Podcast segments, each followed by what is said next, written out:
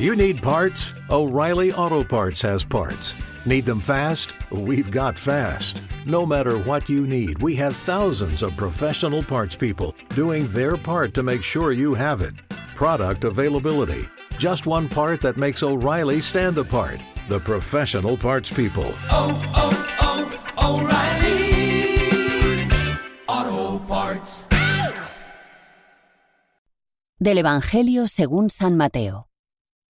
En aquel tiempo, Jesús volvió a hablar en parábolas a los sumos sacerdotes y a los ancianos del pueblo, diciendo, El reino de los cielos se parece a un rey que celebraba la boda de su hijo. Mandó a sus criados para que llamaran a los convidados, pero no quisieron ir.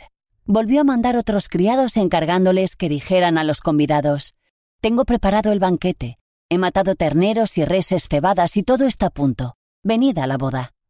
Pero ellos no hicieron caso. Uno se marchó a sus tierras, otro a sus negocios, los demás agarraron a los criados y los maltrataron y los mataron. El rey montó en cólera, envió sus tropas que acabaron con aquellos asesinos y prendieron fuego a la ciudad. Luego dijo a sus criados, La boda está preparada, pero los convidados no se la merecían. Id ahora a los cruces de los caminos y a todos los que encontréis, llamadlos a la boda.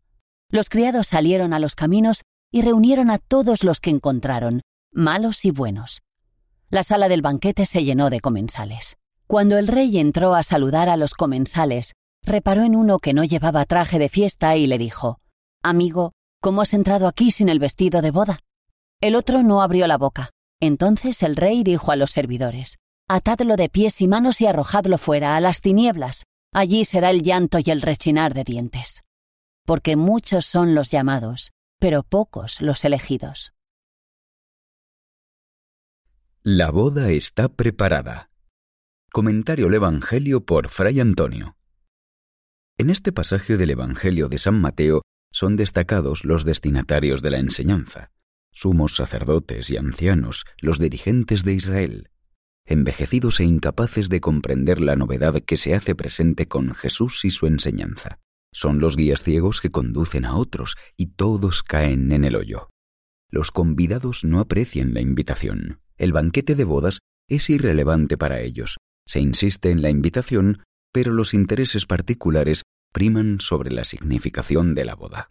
Uno se fue a sus tierras, otro a sus negocios. Los demás agarraron a los criados y los maltrataron y mataron. No se trata de la gente sencilla, sino de los dirigentes, que son los que tienen el dominio y el poder. Ni acuden ellos, ni dejan a otros acudir. La parábola encierra el reproche para aquellos que han recibido el encargo de acompañar al pueblo. En ellos no hay debilidad, sino autosuficiencia. Por eso acaban mal. De ahí que el rey montó en cólera, envió sus tropas, que acabaron con aquellos asesinos y prendieron fuego a la ciudad. La parábola trata sobre el reino de los cielos. El reino está abierto y ofrecido a todos. Es lo que significa id ahora a los cruces de los caminos, a todos los que encontréis, llamadlos a la boda. Reunieron, nos dice San Mateo, a todos los que encontraron, buenos y malos. La sala se llenó de invitados. Como es lógico, el rey saluda a cada uno. Un gesto de cortesía y de agradecimiento. En su recorrido encuentra a uno que no lleva el traje de fiesta. Le reclama, Amigo, ¿cómo has entrado aquí sin el vestido de boda? Ha sido obsequiado con un traje nuevo y no lo ha aceptado. Por eso calla, no tiene argumento que le defienda. Si hubiera tenido que comprarlo, la falta de medios habría sido razón suficiente para no llevarlo, pero se lo han dado gratis. El vestido ha sido regalado a estos invitados, es pura gracia acogida.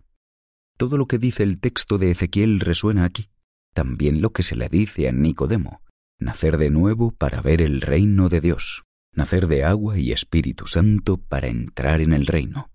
El vestido de bodas es la vida nueva recibida de Dios y es por ella que se entra en el reino. Dicho de otra manera, la vieja condición hay que dejarla de lado, pues ella impide participar de todo lo nuevo que se pone de manifiesto en la actuación de Dios en favor de la humanidad.